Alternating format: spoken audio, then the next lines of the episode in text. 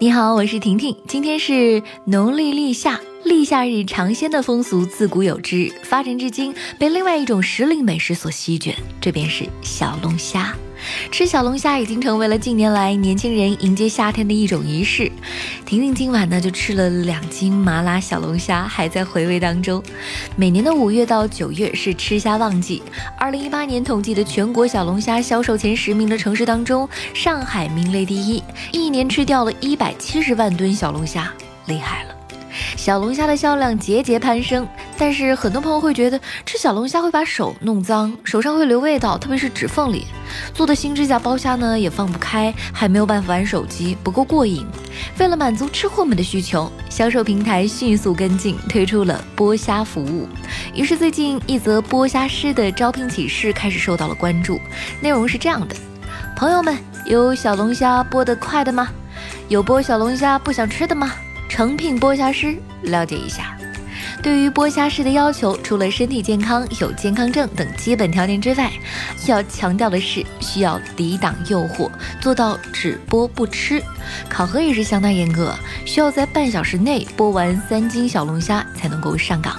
薪水是按小时来计算，并计提成，每天兼职最低四小时，日薪大概在一百五到两百元。据了解，剥虾师服务此前已经在北京、上海、武汉和长沙部分门店试运营。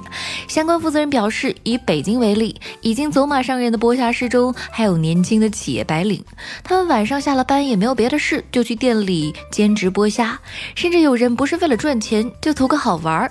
经过实际测算，剥三斤小龙虾大概能需要二十分钟。刚出炉的时候虾有点烫，否则速度还能更快一点。这个剥虾服务并不是免费的，会收取每斤十元的加工费，最高五十元封顶。其实，除了剥虾师，我们会发现，现如今服务行业越来越精细化，包括常见的跑腿服务在内，越来越多的新兴职业涌现。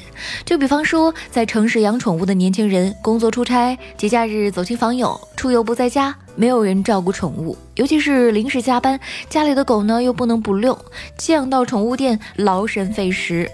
宠物也不习惯陌生环境，有市场就有需求，于是呢，职业遛狗师应运而生。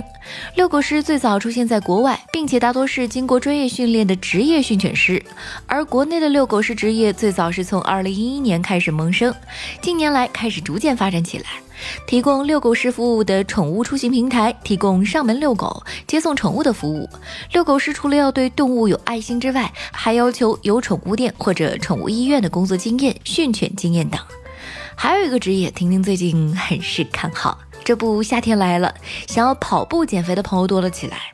如果你还在担心不掌握正确的跑步姿势会伤了膝盖，或是没有人监督打气，自己跑着跑着就去吃宵夜了。陪伴或训练跑步爱好者跑步的陪跑师也是新兴职业之一。陪跑师可以通过手机 APP 来预约，收费在每小时几十元到数百元。不仅可以日常陪伴普通的跑步，也可以跟跑马拉松。对于长跑新人来说，陪跑师可以说是全程护航了。另外还有品虾师、酒店试睡员、朋友圈包装师等等职业，也随着人们生活方式改变而不断的催生出来。业内人士表示，这说明社会分工越来越精细，专业化程度越来越高，人们的需求能够得到不断的满足，生活将会更加的便利。但是对于这些新职业，不能放任其野蛮生长，企业平台需要对人员进行把关，政府也需要监管，让新兴职业规范发展起来。我是看好新兴职业的婷婷，月光头条，明天见喽。